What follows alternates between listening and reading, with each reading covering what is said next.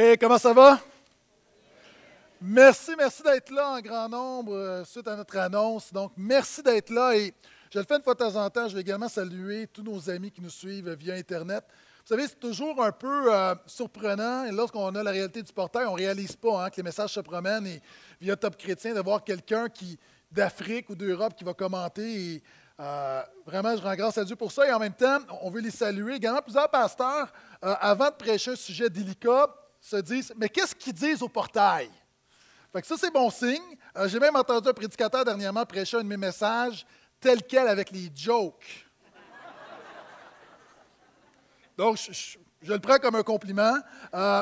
Cette série-là également sous le soleil où on regarde l'Ecclésiaste, qui est un sage qui réfléchit sur la vie.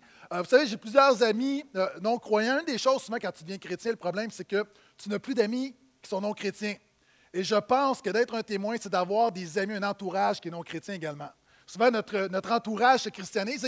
J'ai des amis qui sont non-chrétiens et euh, cette série-là, certains sont venus me voir pour me dire J'ai écouté ton message sur Internet.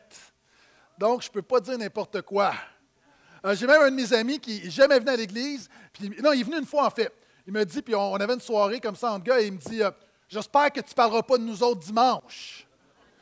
J'ai un membre de ma famille également qui m'a écouté pour la première fois. Il sait que je suis pasteur et il me considère comme quelqu'un de bizarre. Et il a écouté un de mes messages. Puis le commentaire, c'est Ouais, t'es pas si pire que ça finalement. Donc, encore une fois, je suis passé d'un espèce de fou bizarre à quelqu'un de pas si pire, il y a du progrès. Donc, salutations à tous ceux qui nous écoutent en ligne. Très, très content de vous avoir également avec nous. Cela étant dit, maintenant, ce matin, dernier message sur le livre de l'Ecclésiaste. Je suis content d'avoir toute l'équipe pastorale qui est de retour euh, après les vacances. Donc, premier dimanche, tout le monde est là. Content de vous voir, gang. Et là, on termine, et j'ai deux annonces importantes à vous faire. Donc, si tu as une Bible, ouvre avec moi Ecclésiaste, 11e chapitre. Pour les autres, vous pouvez suivre sur les écrans. Donc, quand on parle des autres, on parle de ceux qui nous visitent et de tous les chrétiens paresseux qui n'ont pas voulu amener leur Bible. Le pire, c'est que vous n'avez aucun argument pour répondre à ça.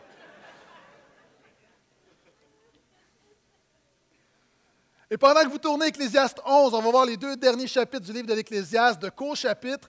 Euh, Juste quelques infos sur les choses à venir. La semaine prochaine, vraiment, je t'invite à être là. Nous allons avoir, après avoir donné pour la Moldavie, après avoir prié pour la Moldavie, envoyé une équipe en Moldavie, nous allons avoir un rapport. Donc, je vais avoir un court message, ensuite suivi du rapport de Pasteur Denis sur la Moldavie. Donc, on va vous présenter ce qui a été fait. Dans deux semaines, Pasteur Phil apporte la parole. Quels sont ceux qui ont hâte d'entendre Pasteur Phil?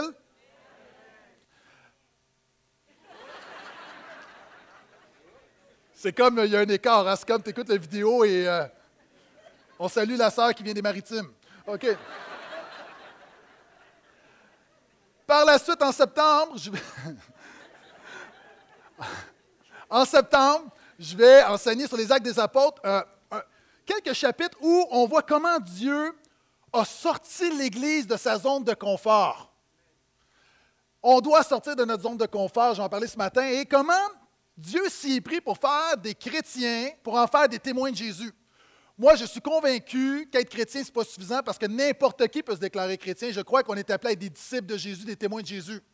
Donc, comment Dieu s'y est pris? Parce que c'est un rêve, c'est le plan de Dieu, ce n'est pas une stratégie humaine. On va regarder ça ensemble. Et tout juste avant de commencer à lire notre texte, euh, vous savez, auparavant, quand j'ai commencé dans le ministère, à chaque semaine, je me préparais, je disais, Seigneur, qu'est-ce que tu veux que je prêche le dimanche qui vient? Dans les dernières années, Dieu a fait un changement dans ma prédication à différents niveaux, mais une des manières, c'est au niveau de la planification. Vous savez, en date d'aujourd'hui, pour l'année 2013-2014, je connais l'ensemble des livres que je vais enseigner dans la prochaine année. Donc, je sais que je vais avoir, Dieu voulant, je vais prêcher sur l'épître de Jacques, je prêcher sur Michée, je prêcher sur l'épître aux Hébreux, je sais que je vais parler euh, d'actes des apôtres, tout ce que je vous ai mentionné. Je vais parler également des fondements spirituels, je vais parler d'évangélisation, de formation. Et souvent, les gens vont dire, oui, mais quand tu planifies une année d'avance, est-ce que tu ne te coupes pas de la direction du Saint-Esprit? Parce que ça semble plus spirituel de dire à chaque semaine, Seigneur, qu'est-ce que tu as pour nous? Moi, je crois que le Saint-Esprit connaît ce qui va se passer une année d'avance. Et je pense que si tu pries une année d'avance ou à chaque semaine, ça ne change rien parce que le Saint-Esprit peut diriger. Pourquoi est-ce que je dis ça? C'est que ce matin, je vais vous parler d'éléments et euh, quand on a fixé la date vers la fin des vacances, donc aujourd'hui, je savais, je savais même pas que j'étais pour parler d'Ecclésiaste de 1. Et quand j'ai commencé à porter l'Ecclésiaste, je sais, par exemple, que je vais prêcher sur tel livre, mais je ne connais pas exactement le thème de mon message à chaque semaine. Et quand j'ai vu le texte de ce matin, je me suis dit, c'est vraiment un clin d'œil divin, Dieu est au contrôle. Parce que si j'avais à choisir un texte dans toute la Bible, c'est ce texte-là que j'aurais pris. Merci pour la personne qui a dit Amen. Pour les deux autres qui ne sont pas encore réveillés, est-ce que je peux avoir un Amen? Amen. OK. Ecclésiaste chapitre 11, le verset 1. Je vous rappelle, pour ceux qui nous visitent, l'Ecclésiaste est un sage, un philosophe sur le sens de la vie, sa quête du bonheur. Donc, il va dire des choses euh, vraiment qui sont très songées, très profondes sur la réalité de la vie. Et voici ce qu'il dit en conclusion de son livre. Jette ton pain sur l'eau, car avec le temps, tu le retrouveras. Donne une part à sept et même à huit, car tu ne sais pas quel malheur peut arriver sur la terre. Quand les nuages sont remplis de pluie et la déverse sur la terre, si un arbre tombe vers le sud ou vers le nord, c'est au lieu où l'arbre est tombé qu'il restera. Verset 4. Qui observe le vent ne sème pas, qui regarde les nuages ne moissonne pas.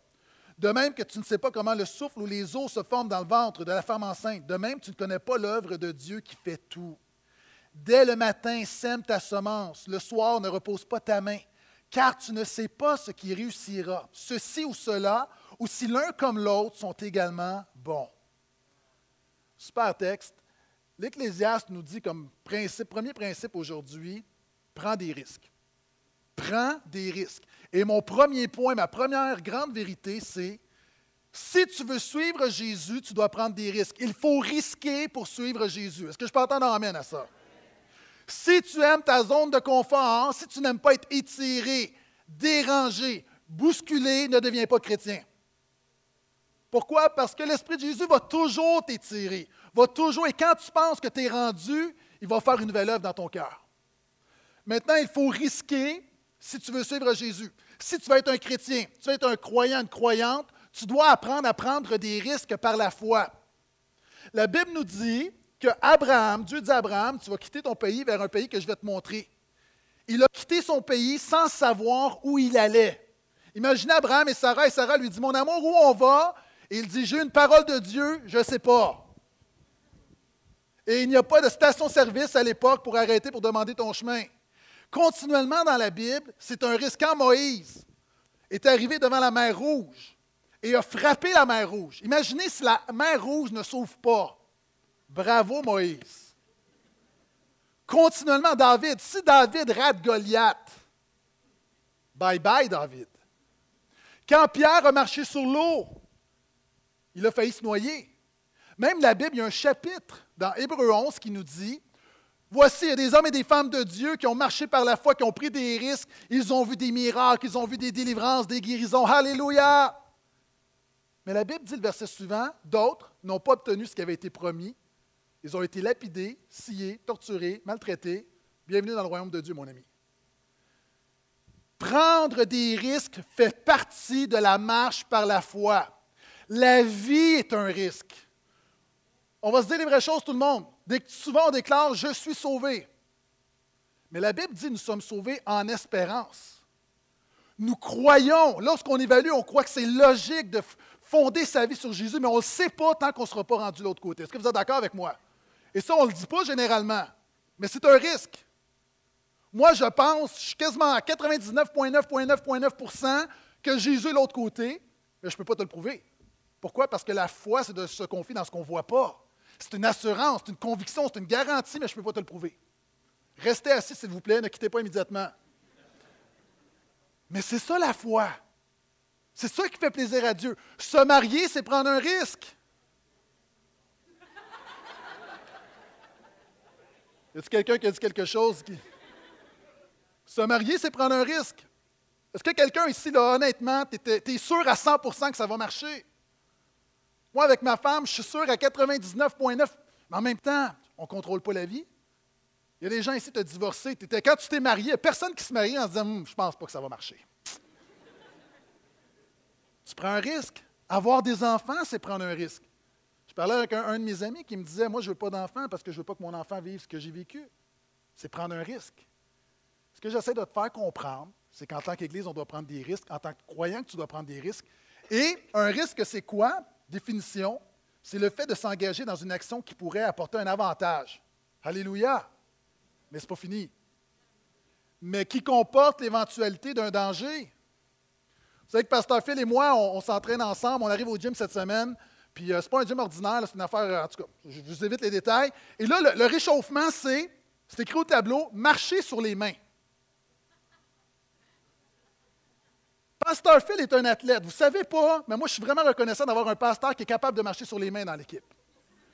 Et là, moi, je suis en train juste de comprendre, est-ce que vraiment on nous demande de marcher sur les mains? Hé, j'avais cinq ans puis je ne faisais pas ça. Et là, quand je me retourne, je vois Pasteur Philippe, ses mains, tout, tout, tout, tout, tout, tout, tout. C'est, c'est le meilleur. Et là, je dis, OK, écoute, euh, discrètement, euh, je vais mettre mes mains à terre, puis est-ce que tu peux tenir mes jambes? Et là, je vous dis, c'est pas beau, on a l'air très, très loin présentement, là, mais dans un gym, là, c'est vraiment pas beau. Là. Moi, je suis là, puis, hey, j'ai de la misère à marcher sur les pieds, imagine sur les mains, OK? Et là, je mets mes mains, puis là, lui, il dit, ah ouais, prends mes jambes, prends mes jambes. Il dit, non, non, donne-toi un élan, puis, bon. Là, il dit, donne-toi un élan, mets tes mains à terre, comme si tu vas tomber l'autre côté. Et moi, dans ma tête, j'imagine commotion cérébrale, l'hôpital, le crâne fendu, un danger, mais tu as un risque.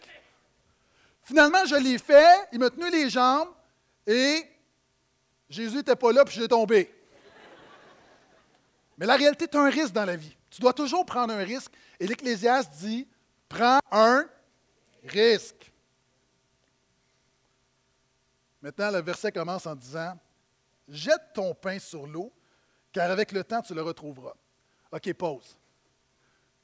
Moi, ça me fait rire parce qu'il y a plein de gens dans, mes années de vie chrétienne qui m'ont donné ce verset-là. Puis évidemment, ils sont gentils, ce n'est pas eux le problème. Mais ils viennent me voir et me disent Pasteur, ou quand j'étais jeune croyant, Gaétan, jette ton pain à la surface de l'eau et avec le temps, tu le retrouveras. J'ai jamais compris ce verset-là.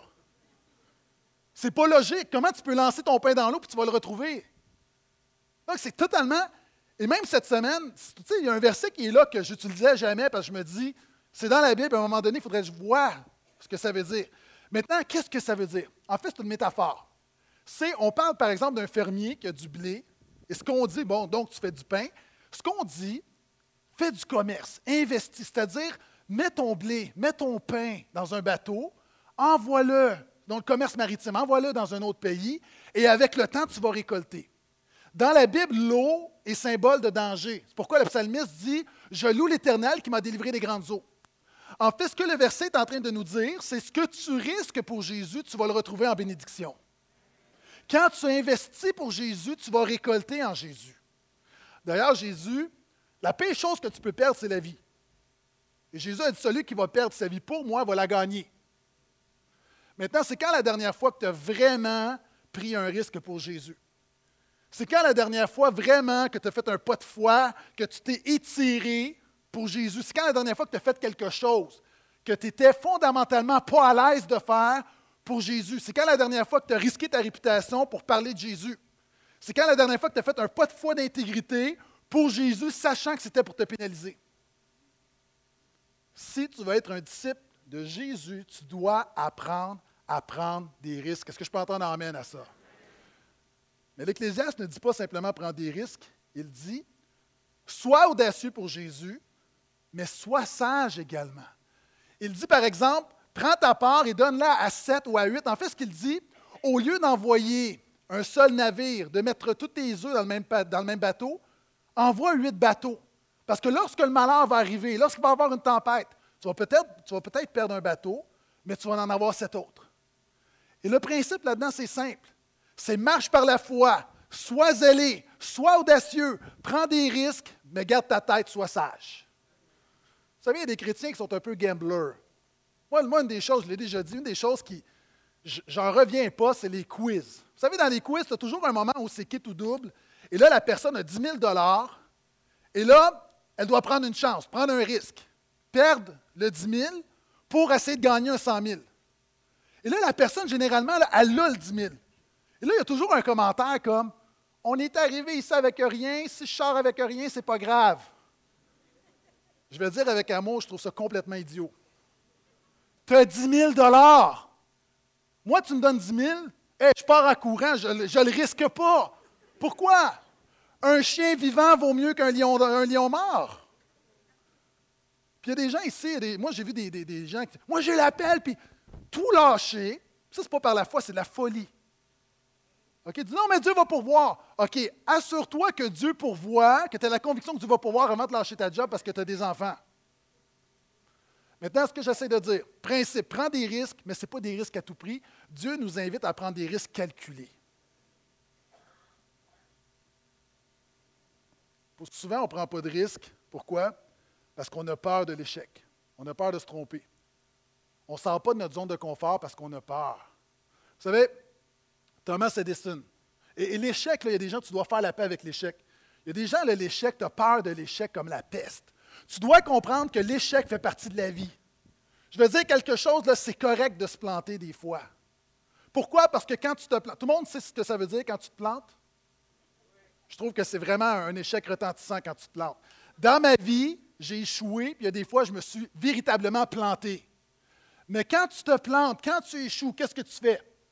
Oh, tu réévalues, tu t'ajustes, tu recommences, tu réussis. Et l'Ecclésiaste dit, essaye quelque chose. Tu ne sais pas si ça va réussir. Il y a des gens, tu es dans une léthargie spirituelle, tu n'essayes rien, essaye quelque chose pour te secouer un peu. Et ça, c'est vraiment, vraiment ce que l'Ecclésiaste est en train de nous dire. Ça me fait penser à Thomas Edison qui, vous savez, l'homme qui a inventé l'ampoule, l'ampoule électrique. Un jour, quelqu'un est venu le voir en lui disant est-ce que tu n'es pas découragé? Ça fait mille essais que tu fais, ça fait mille fois que tu as un prototype qui ne fonctionne pas. Ça fait mille fois que tu échoues. Et Edison a dit la chose suivante. Non, ce n'est pas vrai, ça ne fait pas mille fois que j'échoue, ça fait mille fois que je découvre quelque chose qui ne fonctionne pas. Et quand tu échoues, la bonne nouvelle, c'est que tu as appris quelque chose qui ne fonctionne pas. L'Ecclésiaste dit, essaye quelque chose. Et le problème, c'est, littéralement, l'Ecclésiaste dit, qui observe le vent ne sème pas, qui regarde les nuages ne moissonne pas. Je vais le dire avec amour, trop souvent, les églises au Québec, on a passé notre temps à observer les nuages. Pendant longtemps, moi, j'ai grandi dans, dans, un milieu comme ça, et moi-même, ça a été dans ma prédication où on attend le réveil, on attend le réveil, on attend le réveil. La réalité, quand tu étudies historiquement les grands réveils religieux, il faut réaliser que ça fait 100 ans qu'il n'y a pas eu de grands réveils religieux à travers le monde. Est-ce que je suis en train de dire que Dieu n'est pas Dieu du réveil? Non. Ce que je suis en train de dire, c'est que tu peux attendre pendant 100 ans qu'il y ait un réveil religieux ou tu peux commencer à dire, je vais retrousser mes manches, je vais semer parce que Dieu va peut-être faire moissonner. Et trop souvent, on est en attente, en attente. Il y a des conférences, toutes sortes de choses où on attend. On attend le déversement de l'esprit. Et ce que je dis, au lieu d'attendre, ce que l'Ecclésiaste nous dit, c'est qu'à un moment donné, tu dois agir. Et notre mandat, savez-vous, c'est quoi notre job? Ce n'est pas d'attendre. Notre job, c'est de travailler pour Jésus sans rien négliger. Si Dieu va envoyer un réveil, Alléluia, mais on va être en train de travailler. D'ailleurs, même quand Jésus était enlevé, quand Jésus est monté vers le Père à l'ascension, c'est intéressant parce que les disciples étaient comme ça. Et l'ange dit aux disciples Hé les amis, arrêtez de regarder le ciel, là. Jésus va revenir. Entre-temps, là, travaillez. Je paraphrase, OK? C'est du grec très fluide. Travaillez. Littéralement. Et souvent, les chrétiens, on était comme ça. Hein? On est là, on regarde les signes de la fin, on attend le mouvement de l'esprit. Mais pendant ce temps-là, est-ce qu'on travaille pour amener des gens à Jésus? ce que je viens de mentionner est important. C'est important dans l'enseignement biblique. Ce que je dis, c'est que nous ne devons pas attendre, ne devons pas observer le ciel. On doit travailler pour Jésus. Le temps est court. Et c'est pourquoi ce matin, j'aimerais qu'on présenter deux choses qu'on va essayer. On va essayer quelque chose. Pourquoi? Parce que ça peut réussir. Vous savez, quand Jésus fait la multiplication des pains, c'est parce qu'à un moment donné, il y a quelqu'un qui lui a donné cinq pains. Quand tu essaies quelque chose dans la foi pour Jésus, tu donnes une possibilité à Jésus d'agir et de faire un miracle. Souvent, on ne voit pas le miracle, on dit ah, J'aimerais ça voir la multiplication des pains, mais on n'est pas prêt d'offrir les pains à Jésus. On veut le miracle, on veut Ah, Seigneur, je veux que tu ouvres la mer rouge. Mais tu n'es pas prête à être devant l'impasse de la mer Rouge. Seigneur, ferme la gueule au lion, mais tu n'es pas prête d'être 24 heures dans la fosse au lion. L'Ecclésiaste dit prends des risques. Vous savez, à l'Église, on a pris des risques. On a pris beaucoup de risques. On a, par exemple, lorsqu'on est passé à deux réunions, c'est un risque. On aurait pu se retrouver avec une réunion vide. Lorsqu'on a changé de nom, euh, Focus, on est dans cette année-là, c'est un risque. Vous savez, quand on a arrêté des choses, il y a des gens qui, des gens qui étaient fâchés, ils ont même reçu des courriels d'insultes, des gens qui pensait qu'on était en train de, bousiller le royaume de Dieu. On faisait comprendre qu'on fait ça pour une raison. On fait ça justement, on fait de l'espace pour permettre quelque chose d'autre. Quand on a commencé les petits groupes, on aurait pu se planter. Merci à vous, vous avez participé, ça a été un succès. Maintenant, on risque des choses dans cette Église. Et vous savez, il y a des choses qui marchent, mais on a essayé plein de choses qui n'ont pas marché. Mais je vais vous confier un secret. À l'Église de Portail, les pasteurs, on est des spécialistes. Quand on se plante, là, on ramasse très, très vite. C'est le ministère de la mop, puis on fait comme si c'était jamais arrivé. Non, je ne sais pas de quoi tu parles. C'est ça la vie. On a des bons coups, on a des mauvais coups. Et pour trois bons coups, il y a cinq mauvais coups. Ce que je suis en train de dire, c'est que dans ta vie, il est temps que tu commences à prendre des risques avec Jésus. Et en tant qu'Église, on est prêt à prendre des risques. Cela étant dit, je continue. Deux choses que j'aimerais vous présenter ce matin, verset 9. OK, est-ce que c'est clair le premier point? Il faut prendre des risques avec Jésus? Yes.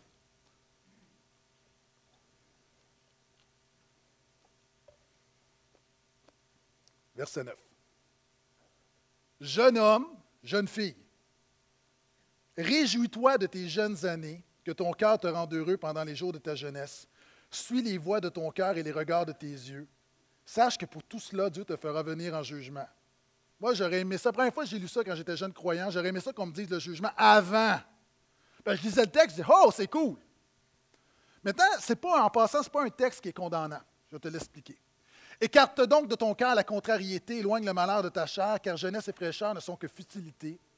Souviens-toi de ton Créateur pendant les jours de ta jeunesse, avant que viennent les jours du malheur et qu'arrivent les années dont tu, diras, je n'y trouve aucun plaisir. Et l'Ecclésiaste continue en disant, en fait, profite de ta jeunesse avant de mourir. Maintenant, j'aimerais parler aux jeunes ce matin. Maintenant, c'est quoi un jeune? Un jeune de l'époque, un jeune aujourd'hui, ce n'est pas exactement la même chose. Et je vous ai dit la semaine dernière que je suis dans une catégorie un peu ambivalente. Vous savez, je me considère comme un jeune vieux ou un vieux jeune. Je suis un peu entre deux. Même la semaine dernière, je vous ai dit que euh, pour la première fois, la semaine dernière, j'ai commandé de la salade au restaurant. Pour moi, c'est un jour de deuil, ce n'est pas une bonne nouvelle. Et là, j'ai quelqu'un qui m'a rencontré cette semaine, une, euh, femme qui, euh, qui me dit Pasteur, ça m'a tellement béni quand tu as dit ça. Puis là, j'ai du monde qui m'ont parlé de la salade.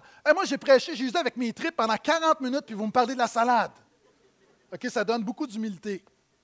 Et là, elle me dit, moi, ça m'a touché parce que, vous savez, les femmes, les filles, on devient des femmes assez rapidement. On est mature.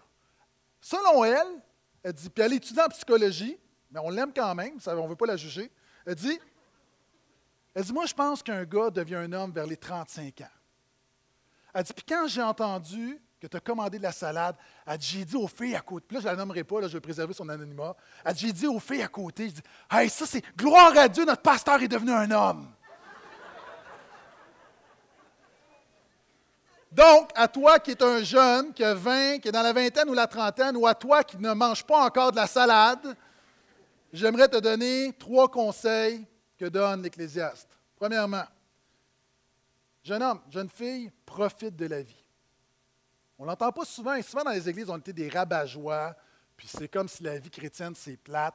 Profite de la vie, jouis de la vie, épanouis-toi, vis à fond. C'est ce que Dieu veut pour toi. Dieu, ta vie est un don de Dieu, est un cadeau de Dieu. Et quand quelqu'un fait un cadeau, tu veux que l'autre en profite. Mon père, c'était son anniversaire la semaine dernière. Je lui ai donné le DVD. Vous savez, il y a une grande, Bible, une grande série sur la Bible qui était faite il y a quelques mois. Je lui ai donné. Mon père, là, c'est le plus beau cadeau que j'ai fait de sa vie. le lendemain, il me dit Écoute, je suis arrivé à la maison à 5 heures, je me suis tapé les 7 heures et demie. ça, c'est un autre problème, je verrai ça personnellement avec lui. Euh, mais wow! Puis moi, je me souviens, là, des fois, là, comme il y avait des albums, là, je hey, ça c'est super bon, j'achetais ça à mon père, puis quand je vais chez mon père, je les vois encore dans le plastique, là. Moi, ce qui me fait plaisir, c'est que tu fais un cadeau, pour la personne en profite. Dieu t'a donné la vie en cadeau, profites-en. Mais regarde ce que la Bible dit. Jeune homme, jeune fille, profite de la vie, mais rappelle-toi l'éternité. C'est quoi se rappeler l'éternité? Vous savez, quand tu vis à fond, quand tu roules sur l'autoroute à 120 km/h, et là, tout à coup, tu vois une voiture de police. Avez-vous remarqué qu'on perd notre sourire? Et quand on a dépassé la voiture de police, tu regardes dans le rétroviseur et là, tu commences à prier Oh Jésus, pardonne-moi. Et là, quand tu vois que la voiture de police ne part pas après toi, c'est comme il y a un chant de louange. Alléluia! Quels sont ceux sérieusement, là? Vous êtes comme ça. Levez la main. Yeah. C'est exactement ce que tu dois faire. Vis à fond. Mais rappelle-toi, la voiture de police de Jésus. Rappelle-toi qu'il y a une éternité. Vis à fond, mais rappelle-toi que la manière que tu gères ta vie, tu vas être redevable à Dieu. Les gens disent, c'est très populaire aujourd'hui dans notre génération, je fais ce que je veux avec ma vie, c'est ma vie, c'est ma vie, c'est ma vie. L'affaire, c'est que ce n'est pas ta vie, c'est un don de Dieu, il peut la reprendre quand il veut. Et c'est pourquoi tu as des comptes à rendre. Puis c'est pas condamnant, c'est pour ça, je ne crois pas que le texte, c'est profite de la vie. Et là, de l'autre côté, mais sache que Dieu va te faire venir en jugement. Ce n'est pas, l'esprit du texte. L'Ecclésiaste, c'est très profite de la vie, mais pense à l'éternité, mon ami. Donc, jeune homme, jeune fille, suis Jésus. Souvent, il va dire avant qu'il soit trop tard. Moi, moi je, je vais vous dire, j'ai plusieurs jeunes pasteurs avec moi, puis j'ai des gens là, que vous, vous œuvrez. Là. Moi, une des affaires pourquoi je suis le plus reconnaissant dans ma vie, c'est que j'ai commencé à servir Jésus tôt.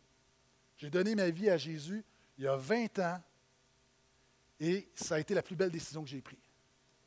Les gens disent Oui, mais non, non, non. Quand je vois des gens, ah, plus tard, je ne suis pas prêt. Ça a été la plus belle décision de ma vie. Parce que pourquoi? Parce que par la grâce de Dieu, j'ai la santé, j'ai la jeunesse, j'ai le dynamisme pour servir Jésus. Puis je sais qu'un jour, tout ça va s'effriter. Je sais qu'un jour, je n'aurai pas le dynamisme. Un jour, j'aurai beaucoup d'expérience, mais je vais perdre beaucoup de choses. ça, c'est une grâce de Dieu. Avant, avant que, que tu vieillisses. Quand tu vas être sur ton lit de mort, il n'y a personne sur son lit de mort qui dit Ah, j'aurais dû faire plus de parties. J'aurais dû plus écouter la télé. J'aurais dû avoir plus de filles. J'aurais dû faire plus d'argent. J'aurais dû travailler plus fort. Sur ton lit de mort, ça ne sera pas tes priorités. C'est le temps d'y penser maintenant. Hey, a, vendredi, j'ai eu des retrouvailles avec. Euh, ça fait 20 ans, j'ai fini mon secondaire. Et c'était la première fois que je revoyais ma gang. Nous, on allait à Saint-Pagé, à, la Villeray, dans le quartier Villeray, puis c'est un quartier euh, assez tough. Et nous, on se faisait appeler la mafia québécoise.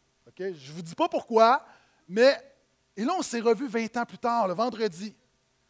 Et là, c'était incroyable de se revoir, puis c'est comme un, méchant flashback. Et là, on comptait tout ce qu'on faisait. Tous, les, mauvais coups qu'on a faits. Puis, puis, à un moment donné, en, parlant, on riait, puis on avait vraiment du plaisir. À un moment donné, on a réalisé, puis c'est revenu dans la conversation, on, était méchants avec du monde. Il y a du monde qu'on leur a fait passer des mauvais quarts d'heure. Puis aujourd'hui, là, on est des pères de famille, on a des jobs. Mais il y en a un qui dit, il y a quelques années, qu'il avait croisé un des gars qu'on intimidait, pour employer le langage moderne, c'est qu'on se mettait sur son cas. Puis, en parlant avec, à un moment donné, il s'est rendu compte que c'était lui, il a demandé son nom, puis, ah, puis il a réalisé que c'était un des gars avec qui on était méchant. Puis il a dit, tu sais, moi je veux te dire, là, je te demande pardon pour tout ce qu'on t'a fait. Puis on parlait, puis on réalisait qu'au secondaire, on a perdu notre temps. On, a perdu, on a fait des affaires. Puis tu sais, moi, c'est comment? C'est des, des, gaffes de jeunesse, des mauvais coups.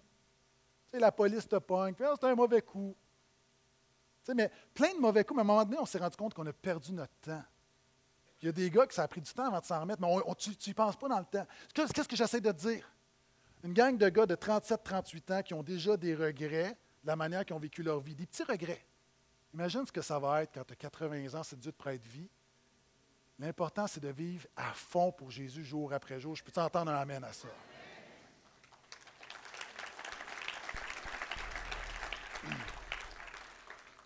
Mon deuxième point, en fait, c'est le suivant.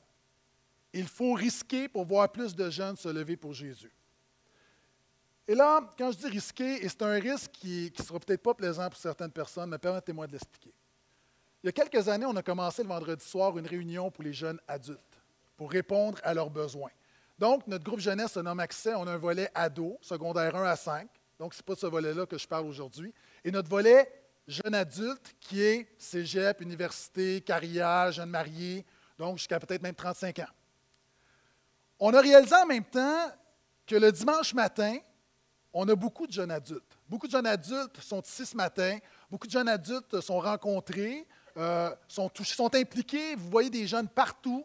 Euh, ministère des Enfants, vous les voyez même au niveau du comptoir d'information, la louange technique, euh, beaucoup, beaucoup de jeunes adultes.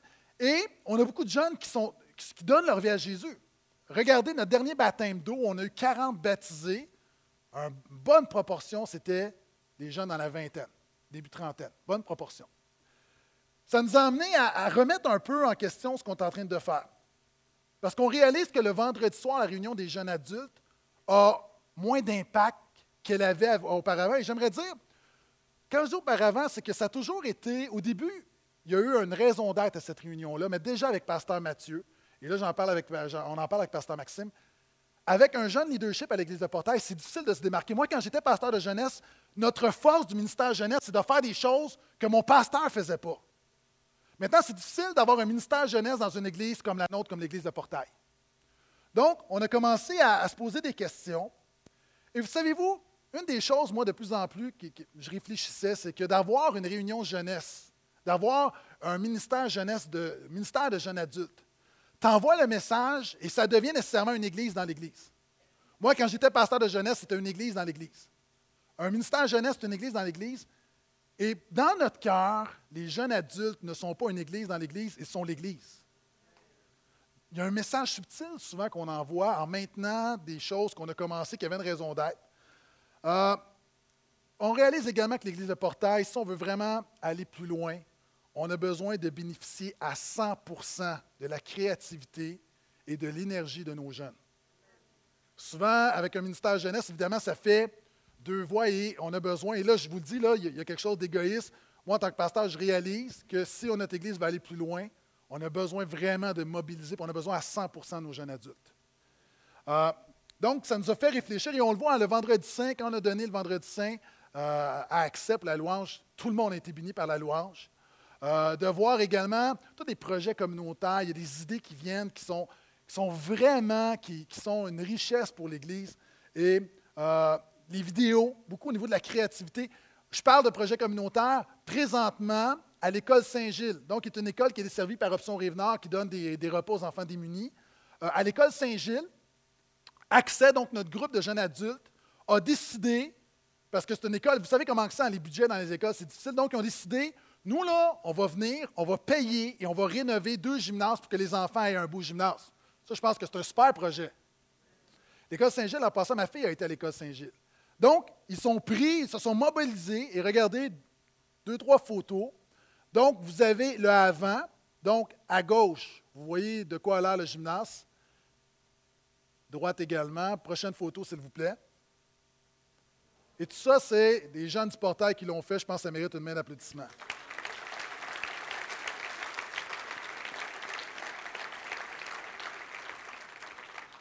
En passant, juste une petite parenthèse, euh, il y a un dernier blitz pour le projet. Si vous êtes, parce que non seulement ils veulent peinturer, mais ils veulent euh, calquer donc des, personnages euh, de, Walt Disney ou autres, donc que les enfants aiment. Si vous êtes bon dans le calcage, vous avez un talent jeune, ou non, là, on a besoin de vous. passer à la table, s'il vous plaît, pour aller donner votre nom. Il y a un petit blitz cette semaine et on veut vraiment, vraiment terminer ça en force. Donc, ils ont besoin de gens. Allez les aider, s'il vous plaît. Cela étant dit, donc on a besoin de bénéficier à 100% de la créativité et de l'énergie de nos jeunes adultes. On réalise également que nos ados souffrent présentement, notre ministère d'ados, parce qu'ils sont coupés de modèles. Vous savez, moi, mes enfants, je leur dis quelque chose, mais on dirait qu'ils ne m'écoutent pas tout le temps. Non, ils m'écoutent parce qu'ils n'ont pas le choix, je corrige, mais je ne suis pas crédible pour mes enfants. Ah, je vous ai déjà dit, mes enfants, eux autres, ils pensent que je ne suis pas un spécialiste de la Bible. Hein, ils trouvent ça drôle. C'est comme, ça, c'est un, autre, débat. OK. Mais quand il y a un jeune de 20 ans qui dit quelque chose à mon gars, tout à coup, c'est comme Wow! Quand ma fille regarde les plus vieilles, c'est comme Wow! Et on réalise que nos ados, ne côtoyant plus nos jeunes adultes, c'est un ministère qui souffre parce qu'on pense que si on veut faire de nos ados des disciples, ils ont besoin d'avoir des jeunes en avance sur eux qui vont les inspirer, les motiver, les encadrer.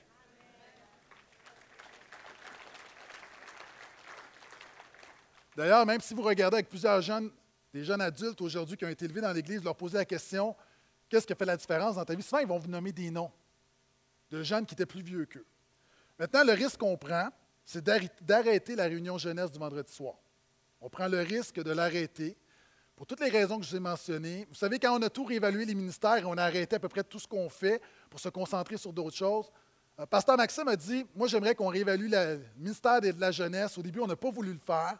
Mais après consultation, réflexion, et on croit vraiment, après direction divine, on croit que c'était vraiment la chose à faire. Et un des versets qui est, est très clair, quand Jésus dit Le Père émonde la vigne afin qu'elle porte plus de fruits. Et souvent, on ne le voit pas. Je vais vous parler de ma cèdre encore. Euh, on a eu un dur hiver, j'ai fait venir un spécialiste, puis il me dit Je peux m'occuper de ta cèdre, mais tu ne vas pas m'aimer. Je dis Pourquoi Il dit Parce que ta cèdre, il y a des choses que je vais couper, là, tu vas avoir des trous partout, là, tu vas penser que je train. Quand, je vais vous parler comme un gars qui coupe des cèdres, il dit Tu vas penser que je scrape ta cèdre. Mais il dit Dans deux, trois ans, tu vas me remercier. À tous ceux qui ne comprennent pas, j'aimerais vous dire non, on ne scrape pas les jeunes à l'Église. Dans deux, trois ans, vous allez nous remercier. On croit qu'il va avoir un fruit. Vous savez, le leadership, ce n'est pas prendre des décisions populaires, c'est prendre des décisions nécessaires. Maintenant, j'ai cinq conseils à donner à nos jeunes. Premièrement, sers Jésus sérieusement. Tu à la jeunesse, sers Jésus sérieusement. Une des choses, moi, que je refuse de faire, c'est d'infantiliser des jeunes de 20 ans.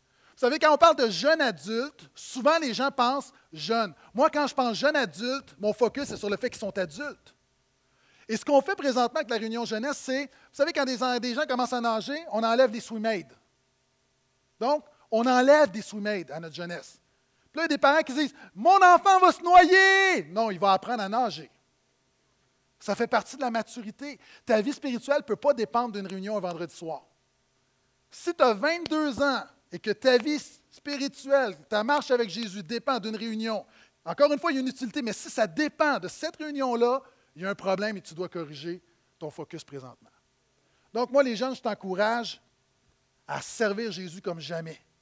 Je te dis également, implique-toi le dimanche. Des jeunes sont impliqués partout. Prends ta place, il y a de la place. Troisièmement, je veux dire, joins-toi à un petit groupe. Une des choses qui est vraiment importante, c'est un jeune, là. Et c'est vrai pour les plus vieux également tu as besoin de prendre soin de tes amitiés. Tu peux vivre sans une réunion de jeunes adultes le vendredi soir, mais tu ne peux pas vivre sans des amis spirituels autour de toi. L'Ecclésiaste dit deux valent mieux qu'un. Celui qui est seul et qui tombe sans personne pour le relever, quel malheur. Ici, il y a des jeunes, là, tu as besoin, et encore des moins jeunes. Le plus grand service que tu peux te rendre, c'est de te faire des amitiés spirituelles. Donc, joins-toi un petit groupe. S'il faut, vous savez, il y a des jeunes qui aiment être dans un groupe il y a des gens plus matures. On peut faire juste des groupes de jeunes le vendredi. Peu importe, mais tu as besoin, non seulement de travailler les petits groupes, mais dans la vie quotidienne, de prendre soin de tes amitiés. Je te dirais également, investis-toi dans les ados. Ça ne s'adresse pas à tout le monde, mais on a besoin, on est en train de reformater le ministère des ados. On est en train de faire en sorte, on veut vraiment que nos ados rencontrent Jésus. On veut vraiment, vraiment faire des disciples. C'est la vision. J'ai rencontré le leadership des ados, j'ai dit, c'est quoi la vision? Je leur ai dit, la vision est simple, c'est faire des disciples de Jésus. on fait toutes sortes de choses, mais notre focus, c'est ça. Donc, à la fin de la réunion, Candy va être dans la zone de café. Va le voir, va le voir, il va avoir des rencontres. Pour les deux prochaines semaines, il y a une pause du ministère des ados pour vraiment repartir sur de nouvelles bases. Donc, n'hésite pas à aller le voir. Dernièrement, j'aimerais dire aux jeunes, crée des opportunités. Tu n'as pas besoin d'un ministère officiel pour faire quelque chose. Il y a des choses communautaires qui jaillissent, il y a des projets communautaires, il y a des projets, il y a des projets aussi sociaux. Hier, on était, euh, il y avait une course, Prison Break. On était à peu près une quinzaine de jeunes du portage. Je me considère là-dedans. Ce n'est pas un projet officiel d'Église, mais on était une quinzaine de chrétiens qui étaient là. On suait ensemble, on se prenait dans nos bras. Alléluia, Alléluia, on courait. Et il y a quelque chose, une connexion. Quand tu colles un gars qui a de la sueur, c'est qu'une connexion spirituelle qui se passe. C'est juste la grâce de Dieu, sinon tu ne ferais pas ça. Est-ce que vous avez compris le point? Que je peux entendre Alléluia. Et je termine. Verset 8. Donc, premièrement, il faut risquer pour suivre Jésus. Il faut risquer pour voir une génération de jeunes se lever pour Jésus. Et voici les derniers mots de l'Ecclésiaste. Non seulement on termine le message, on termine notre série avec ces cinq derniers versets. Futilité complète dit Coélette. Je répète que Coélette est le nom hébreu pour Ecclésiaste. Donc, tout n'est que futilité. Outre que Coëlette fut un sage, il a encore appris la connaissance au peuple. Il a pesé, examiné à fond et mis en ordre un grand nombre de maximes ou de proverbes. Coëlette s'est efforcé de trouver des paroles qui plaisent. Elles ont été écrites exactement, ce sont des paroles de vérité. Les paroles des sages sont comme des aiguillons. Les auteurs de recueils sont comme des clous plantés. C'est le don d'un seul berger. Quant au reste, mon fils, tire-en instructions. Et là, j'ai un verset pour tous les étudiants qui retournent à l'école. À faire un grand nombre de livres, il n'y aurait pas de fin, et beaucoup d'études est une fatigue pour la chair. Il y a des jeunes qui regardent leurs parents et disent Alléluia, Dieu me parle. Écoutons la conclusion de tout le discours. Comment, comment tout ça se termine? Comment on peut résumer le livre? Crains Dieu, observe ses commandements, c'est là tout l'humain, car Dieu fera venir toute œuvre en jugement pour tout ce qui est caché, que ce soit bien ou mal. Troisième chose et deuxième annonce ce matin, il faut risquer si on veut voir plus de gens sauvés par Jésus. Je le reprends, vous l'avez manqué, je pense. Il faut risquer si on veut voir plus de gens sauvés par Jésus. J'ai déjà dit, si on me demande, tu viens me voir, tu dis, Pasteur Gaétan, j'ai un projet d'investissement, seulement 100 000 et tu vas faire fortune. J'ai besoin, si tu m'amènes 100 000 d'ici dimanche prochain, tu fais fortune. Je n'ai pas 100 000. Mais si mon enfant est malade, puis tu me dis que tu as le remède, puis ça coûte 100 000 je te garantis, je vais ma maison, je vais le trouver 100 000 Est-ce que vous avez déjà vu le film John Q avec Denzel Washington? Hein, son petit fait un, problème cardiaque, il doit avoir une transplantation. Et à l'hôpital, c'est aux États-Unis, donc il faut que tu payes. Il n'a pas les finances. Et ce qu'il fait, il prend l'hôpital en otage pour forcer l'hôpital à opérer son fils. Moi, je vous le dis, là, je, je ne suis pas un hors-la-loi, mais je serais prêt à faire ça. Si je passe dix ans en prison et que mon fils ou ma fille vit, ça vaut la peine. Et vous savez, souvent on dit, on, a, on dit, il faut, on veut rejoindre notre monde pour Jésus. Le problème, Jésus ne te dit pas on veut, c'est qu'on doit rejoindre notre monde pour Jésus. Et parlant de Jésus, on parle, on dit voici, les paroles des sages sont comme des aiguillons, les auteurs de recueil sont comme des coups plantés. C'est le don d'un seul berger.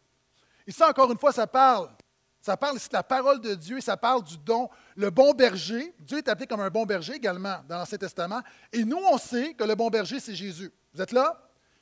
Et la Bible nous dit que les recueils des sages, donc que la parole de Dieu, que les livres de la Bible, sont comme un aiguillon. C'est quoi un aiguillon? À l'époque, un aiguillon, le berger avait un aiguillon, c'est un bâton avec une pointe. Et tu donnais des, tu piquais tes animaux doucement avec amour pour les faire avancer. Maintenant, il faut que tu comprennes que Dieu, dans sa parole, au travers de la prédication de la parole, au travers de la lecture de la parole, c'est un aiguillon. Dieu veut nous faire avancer. Trop souvent, on entend la parole de Dieu et on ne bouge pas. Et ce que Coëlette, ce que l'Ecclésiaste dit, c'est que voici, quand tu entends un message, tu dois bouger. Et quand tu entends qu'il faut risquer pour gagner plus de gens Jésus, tu dois bouger. C'est comme un aiguillon, sinon tu restes là. Et trop de gens deviennent insensibles à l'aiguillon de la parole de Dieu. Ils entendent des messages, des messages, des messages, tac, tac, tac, tac, tac, tac, tac, tac, tac, puis tu ne fais rien. Moi, j'ai peur que si on ne fait rien, on va s'endurcir. Et à un moment donné, on va devoir rendre compte au Seigneur. Et il dit, voici le résumé de tout ça. Il dit, comment tu peux résumer tous les messages? Puis là, je vais te donner une clé, là. Tous les messages du portail. Ton podcast, moi sur podcast, je suis abonné à plein de prédicateurs. Tous les, les centaines de milliers de messages que tu peux entendre sur Top Chrétien ou podcast, tout ça se résume à deux choses. Premièrement, crains Dieu. Qu'est-ce que ça veut dire, crains Dieu? Aime Jésus, sers Jésus, suis Jésus, glorifie Jésus, honore Jésus avec ta vie. Est-ce que je peux entendre amène à ça? Il dit non seulement crains Dieu, c'est-à-dire aide la révérence, mais deuxièmement, il dit observe ses commandements. Et là, j'arrive à l'essentiel. Observe ses commandements, ça peut être très vaste, mais c'est très précis en même temps. Jésus a dit le plus grand commandement, c'est d'aimer Dieu comme toi-même. Le deuxième, qui est très très proche, c'est aime ton prochain comme toi-même. Alors que toi, tu sais que Jésus est le Sauveur qui t'a sauvé du péché, de la mort et de l'enfer éternel. Tu ne peux pas déclarer que tu aimes ta communauté si tu ne fais rien pour faire en sorte que le message de la bonne nouvelle de Jésus se rende jusqu'à eux. Quand Jésus fait de, toutes les nations des disciples, ce n'était pas une suggestion, une proposition, c'est un commandement.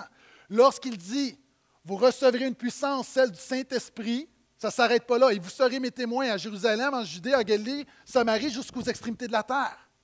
Quand l'apôtre Paul dit, je réalise que Jésus a fait avec tellement de puissance dans ma vie que je me fais un à tous afin d'en gagner le plus grand nombre. Le commandement que nous devons obéir de tout notre cœur, c'est de faire en sorte que 99% de notre communauté qui vit sans Jésus entende la bonne nouvelle de l'espoir en Jésus.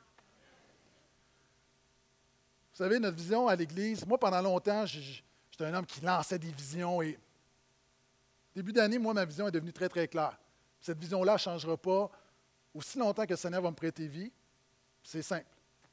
On a trois priorités à l'Église de Portail. Jésus, Jésus, Jésus. Amener des gens à Jésus, faire des disciples de Jésus, permettre l'émergence de leaders pour Jésus. Et ça, si on veut y arriver, ça va apporter, ça va nécessiter des changements à la structure de notre Église. Et un de ces changements qu'on veut euh, commencer en 2014, c'est que notre Église va passer au multisite. C'est quoi le multisite? C'est une Église, une seule Église de portail, mais différents lieux, différents sites. Nous, le but dans notre cas, c'est qu'il y en ait plusieurs. On veut commencer avec un à Terrebonne. On a plusieurs, on a au-delà d'une centaine de personnes de l'Église, le portail à Laval, qui vient de Terrebonne. On a plusieurs personnes qui nous disent quand vous ouvrez une église à Terrebonne, on veut être là. La manière dont ça fonctionne, c'est que la louange là-bas est live. La seule chose qui est diffusée, c'est le message. Le message qui est fait ici est diffusé là-bas. Maintenant, des gens vont dire, vont critiquer, vont dire non, mais voyons donc, ça ne marchera jamais. Le président d'IBM, en 1948, alors qu'on lui a présenté le projet d'ordinateur, a dit Selon moi, le marché mondial, il y a un marché mondial pour seulement cinq ordinateurs présentement. Hein, puis la réalité, aujourd'hui, tout le monde a un ordinateur. Il y a du monde qui est ici et tu dis Non, mais moi, je n'aimerais pas ça. Je suis sûr que ça ne marchera pas. Je te dirais la chose suivante tu ne peux pas dire que tu n'aimes pas ça tant que tu ne l'as pas essayé. Quand tes enfants disent J'aime pas le brocoli, tu dis Tais-toi, essaye-le. Moi, je ne te dis pas ça, par exemple. Je te dis juste que tu ne peux pas dire que ça ne marchera pas. Tu ne peux pas dire que tu n'aimeras pas ça. Ce qu'on veut faire, c'est vraiment risquer quelque chose d'audacieux, mais on croit que c'est un risque calculé. Vous savez, des gens vont dire, oui, mais la prédication, les gens ne vont pas aimer ça, un prédicateur qui est... Tu sais, Pasteur Guétan, je t'aime bien, mais je ne suis pas sûr si je te vois sur la, vidéo. Puis... Écoutez bien, une des forces d'une église comme la nôtre, puis des plus grandes églises, c'est que les prédicateurs peuvent se concentrer sur la prière et la prédication et le leadership. Ça fait qu'on peut se concentrer sur les messages. Souvent, c'est lourd pour plusieurs pasteurs de prêcher toutes les semaines. Nous, en faisant exactement ce qu'on fait là, on a une occasion de rejoindre des gens partout. Et la vérité est la suivante, et je le dis, Dieu m'entend sans aucun orgueil. Mieux vaut une bonne prédication sur vidéo qu'une mauvaise prédication live. Vous savez, quand Maudit, ah, lui faisait tout pour rejoindre les perdus, rejoindre les gens, il a fait des choses qui dérangeaient les gens de l'époque. Une dame est venue le voir et elle lui a dit J'aime pas votre manière de faire. Et Maudit lui a répondu, dit-elle Maudit, J'aime mieux ma manière de faire que votre manière de ne rien faire. Église, on veut, on veut essayer quelque chose. Si on veut rejoindre ceux qui ne sont pas rejoints, nous devons faire ce que personne ne fait. Et c'est pourquoi nous allons commencer le 12 janvier 2014 un multisite à Terrebonne. Et euh, il y a deux, choses que je vous ai annoncées ce matin, mais qui sont reliées. Mais en même temps, c'est des décisions qui ont été prises à part. Une des choses pour moi qui était importante pour le pasteur de ce multisite, c'était je voulais quelqu'un de l'équipe. Je voulais quelqu'un qui avait l'ADN portail, qui était 100% portail. un risque calculé, on ne voulait pas prendre un risque avec quelqu'un de l'extérieur, ça prenait quelqu'un de la famille. Pour quelqu'un qui comprenne très, très bien notre cœur et la vision. Et après réflexion, on s'est dit, non seulement c'est une opportunité pour des gens de rejoindre plus de gens pour Jésus, mais on pense que c'est une opportunité pour permettre à un leadership d'éclat. Et c'est pourquoi j'ai la joie de vous annoncer que Pasteur Max va être le pasteur de ce site à Terrebonne. Yes!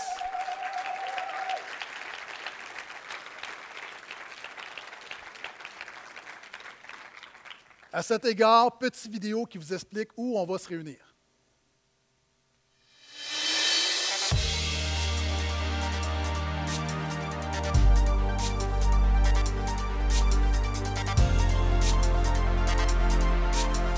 Il y a plus d'un an, Dieu nous a mis à cœur de devenir une église multisite. Une église, plusieurs sites, et c'est à Terrebonne qu'aura lieu le premier site. Cette ville a connu la plus forte croissance démographique, atteignant une population de 110 000 habitants. C'est littéralement des milliers de nouvelles jeunes familles qui ont décidé de s'y installer. Lorsque j'étais jeune, j'ai grandi dans un foyer chrétien et dans une église en santé. Et aujourd'hui, je me retrouve pasteur dans cette même église. Et je prie qu'en implantant à Terrebonne, nous puissions donner cette même opportunité à des enfants de grandir, entourés de parents ayant une foi profonde, d'hommes et de femmes agissant comme modèles et au milieu d'une église vivante.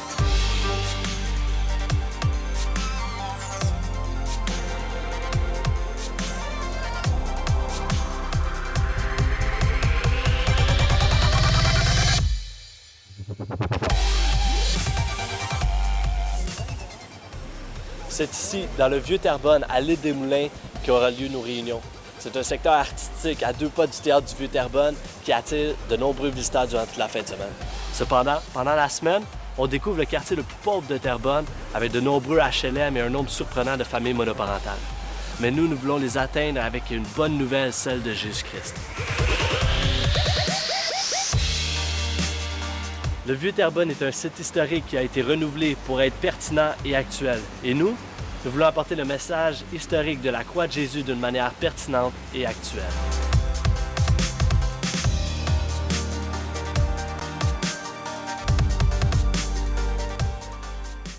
Yes.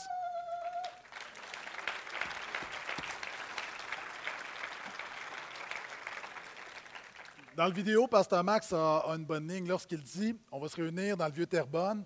Euh, c'est un lieu touristique qui a été vraiment restauré, donc c'est très, très fort. Plusieurs d'entre vous, vous, y avez été, donc c'est un, lieu familial, il y a beaucoup d'expositions, beaucoup de choses qui, qui prennent place. Donc, c'est un lieu historique, mais qui, a euh, qui est encore pertinent. Et c'est en plein ça. Nous, on arrive avec un message historique, la croix de Jésus. Il n'y a rien qui change l'Évangile, mais on fait l'Église de manière moderne, pertinente et contemporaine. Pour ceux que ça intéresse, deux choses. Premièrement, il y aura une réunion d'information qui vous engage à rien. Donc, on va expliquer le projet. Ce qu'on veut, c'est, à partir de maintenant, c'est le coup de départ. On veut, euh, autour de, Pasteur Max et Sarah, on veut, on veut regrouper une équipe, jeune et moins jeune, un leadership. On veut offrir dès le départ tous les services que vous avez à l'Église de Portail. Donc, on a besoin de gens pour les enfants, besoin de gens au niveau de l'accueil, zone café, évidemment, technique, louange. Donc, on passe, c'est une église portail, le même ADN, donc les services, vont être, les services complets vont être offerts. Euh, donc, on a besoin de gens. Si vous avez un intérêt ou vous voulez simplement avoir un peu plus d'infos, euh, en ligne. Donc, sur le site Internet, mais cette semaine, mais dès maintenant, cet après-midi, dès que la réunion se termine, sur le Facebook de l'Église, vous allez avoir un formulaire. Vous pouvez le remplir. Et vous avez la réunion d'information qui va avoir lieu également dans trois semaines. Cela étant dit, je termine avec ceci. Je vais demander aux musiciens de venir me rejoindre. Thomas Edison, je vous ai parlé tout à l'heure, celui qui a découvert mille choses qui ne fonctionnaient pas plutôt que de dire j'ai échoué mille fois. Un jour, après avoir travaillé pendant des, années pour trouver l'ampoule électrique, celui qui a, été l'inventeur de l'ampoule électrique, pendant des années, ils ont trouvé vraiment comment faire une ampoule électrique. Donc, ça nécessitait à un moment donné un blitz de 24 heures avec une équipe. Donc, des, hommes, des femmes ont travaillé avec acharnement pendant 24 heures pour réussir à avoir une ampoule.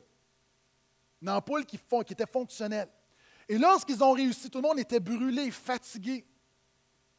Edison avait cette ampoule-là et ce qu'il fallait faire, il y avait des escaliers et en haut, on allait la déposer pour la tester. C'était la célébration parce qu'on a réussi à inventer l'ampoule électrique. Et ce qu'il a fait, il a remis l'ampoule à un jeune de l'équipe, un jeune qui n'avait pas nécessairement l'expérience, qui venait d'arriver. Le jeune était vraiment nerveux, tout le monde retenait son souffle. Il a monté les escaliers et ce qui devait arriver arriva. Il échappa l'ampoule. Tout le monde était découragé. Le jeune voulait mourir. Edison a dit OK, on se remet au travail, tout le monde. Un autre 24 heures. Travail fort. Le monde sont épuisés, l'équipe est épuisée. Finalement, on en a une autre. Et là, tout le monde se pose la question qu'est-ce qu'il va faire? Qu'est-ce qu'il va faire? Edison prend le jeune ouvrier, le fait venir et lui redonne l'ampoule.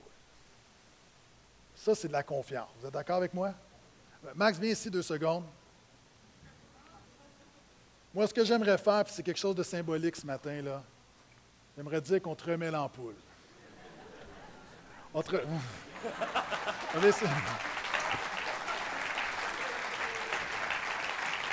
remet l'ampoule.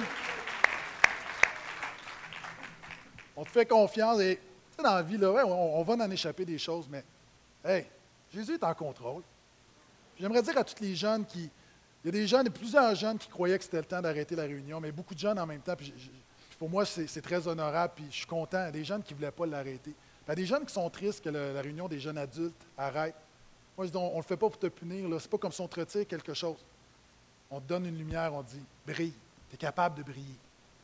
En fait, c'est un, signe de confiance. C'est qu'on te croit assez mature. Puis on pense que ça, ça va t'aider.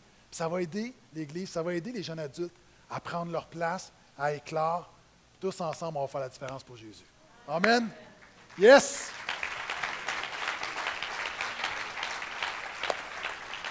Hey, j'aimerais qu'on fasse quelque chose, j'aimerais qu'on termine. On va chanter Mon Dieu sauve avec puissance. Et j'aimerais, OK, il nous reste un petit peu de temps, mais j'aimerais qu'on puisse se lever et qu'on chante avec foi. Que ce soit une prière. Que ce ne soit pas juste un chant pour finir la réunion, mais oui, mon Dieu, sauve avec puissance, qu'on puisse, qu'on soit en mesure de prier ce qu'on va chanter. Est-ce qu'on peut se lever, s'il vous plaît, et terminer en déclarant que Jésus est le seul sauveur et que nous allons l'annoncer à notre région?